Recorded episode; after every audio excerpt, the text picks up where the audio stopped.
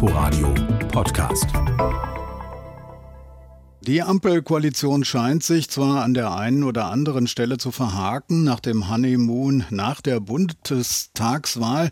Da kommen jetzt offenbar die Mühen der Ebene. Es hakt Impfpflicht. Ja, nein, vielleicht auch beim Thema Tempolimit und Steuererhöhungen. Da stehen vor allem die Liberalen auf der Bremse. Heute im Polit-Talk von Inforadio zusammen mit Süddeutscher Zeitung und Bertelsmann Podium. Äh, äh, Bertelsmann Stiftung auf dem Podium. Da äh, fragen wir nach. Jung, weiblich Ampel, wie neu wird Deutschland auf dem Podium sitzen die Chefinnen der Ampel-Parteijugend sozusagen und Robert Vierkamp von der Bertelsmann Stiftung. Er ist Leiter des Programms Zukunft der Demokratie dort und jetzt am Telefon. Schönen Morgen. Schönen guten Morgen. Herr Verkamp, die Meinungsforscher vom Allensbach-Institut haben in Ihrem Auftrag mal nachgefragt, was die Deutschen wollen. Trifft die Ampel den Zeitgeist? Ja, die Ampel trifft den Zeitgeist. Es ist nach wie vor so, dass eine Mehrheit der Menschen in Deutschland sich tatsächlich eine Koalition der drei Ampelparteien wünscht. Das sind knapp 40 Prozent aller Wahlberechtigten, die sich das nach wie vor wünschen. Und wenn Sie nur die anschauen, die eine explizite Koalitionspräferenz haben, ist es sogar eine eine deutliche Mehrheit von 52 Prozent der Wahlberechtigten, die sich eine Ampelkoalition wünschen. Aber die Erwartungen, die sie damit verbinden, die sind eben auch sehr, sehr groß. Eine Mehrheit will Erneuerungen, sagen Sie, will die Ampel. Was heißt denn das eigentlich thematisch? Welche Themen wollen die Leute weiter vorn sehen? Welche fallen da auch hinten drunter? Genau, da geht eben die Uneinigkeit auch äh, zwischen den Ampelparteien schon los. Es gibt einen Konsens, dass das Land eine umfassende Erneuerung braucht. Das sehen, das sehen auch die meisten Menschen im Land so. Dass wir in Deutschland keinen Reformbedarf haben, das, das glaubt eigentlich fast niemand. Aber die Prioritäten sind eben in den drei Parteien sehr unterschiedlich. Man sieht das beispielsweise an dem Kernthema der Grünen der, dem Umwelt- und Klimaschutz. Da sagen fast 90 Prozent aller Anhängerinnen und Wählerinnen der Grünen, das ist das Top-Thema. Das ist das Thema, wo wir eine umfassende Erneuerung und einen umfassenden Neustart brauchen. In der SPD sehen das auch relativ viele so. Für die Wählerinnen und Anhängerinnen der FDP spielt das Thema eine deutlich geringere Rolle an achter Stelle. Da sagen nur 40 Prozent, das ist wirklich extrem wichtig. Da brauchen wir jetzt einen Neustart. Und in der Gesamtbevölkerung sind das immerhin fast 60 Prozent. Und das zeigt eben, die Parteien haben unterschiedliche Programme, haben unterschiedliche Prioritäten und zu vielen Politikbereichen auch unterschiedliche Positionen.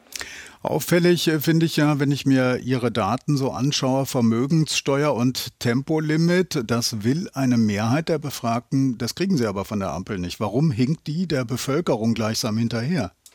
Naja, das ist eben diese neue Logik einer lagerübergreifenden Mehrparteienkoalition, in der eben auch einzelne, auch kleinere Parteien Positionen durchsetzen können, die zwar ihrer Programmatik entsprechen, die aber nicht die gesellschaftlichen Mehrheiten im Land abbilden. Und da gibt es einige Themen, Einführung einer Vermögensteuer, Erhöhung des Spitzensteuersatzes, ähm, Einführung eines Tempolimits, das sind alles Themen, die gesellschaftlich eigentlich mehrheitsfähig sind, wo auch zwei der drei Parteien sagen, ja, das würden wir gerne machen, wo aber in diesem Fall, bei diesen drei Beispielen, die FDP eben eine andere Programmatik vertritt und das innerhalb der Koalition bislang zumindest durchgesetzt hat. Und mhm. das ist eigentlich die, die, die eigentliche Herausforderung so einer lagerübergreifenden Mehrparteienkoalition. Weil der Haushalt an echten Gemeinsamkeiten, der reicht in so einer Koalition einfach nicht aus. Das heißt, die Parteien müssen lernen, sich auch gegenseitig die Realisierung ihrer politischen Schwerpunkte einzuräumen. Sonst funktioniert so eine Koalition nicht. Sonst wird das ein Race to the Bottom. Ähm, dann kommt nur noch der kleinste gemeinsame Nenner am Ende raus und das reicht dann für die Lösung der anstehenden Probleme nicht aus. Ähm, ist es deswegen so, dass äh, die Erwartungen an die Ampel zwar hoch sind, die aber den Ruf äh, nach Erneuerung nicht so richtig erfüllen kann? Ja, ich glaube, dass auch die auch für die Menschen im Lande ist das eine neue politische Konstruktion, diese Koalition, die da jetzt entsteht. Und da sehen wir eben so einen Dreiklang. Sie wollen diese Koalition, die Erwartungen sind auch sehr, sehr groß, aber die Skepsis ist eben auch sehr groß. Und im Moment sagen nur etwa 23 Prozent der Menschen im Lande, ja, der notwendige wird dieser Koalition auch gelingen. Fast doppelt so viele, 42 Prozent sagen, nein, das wird dieser Koalition nicht gelingen.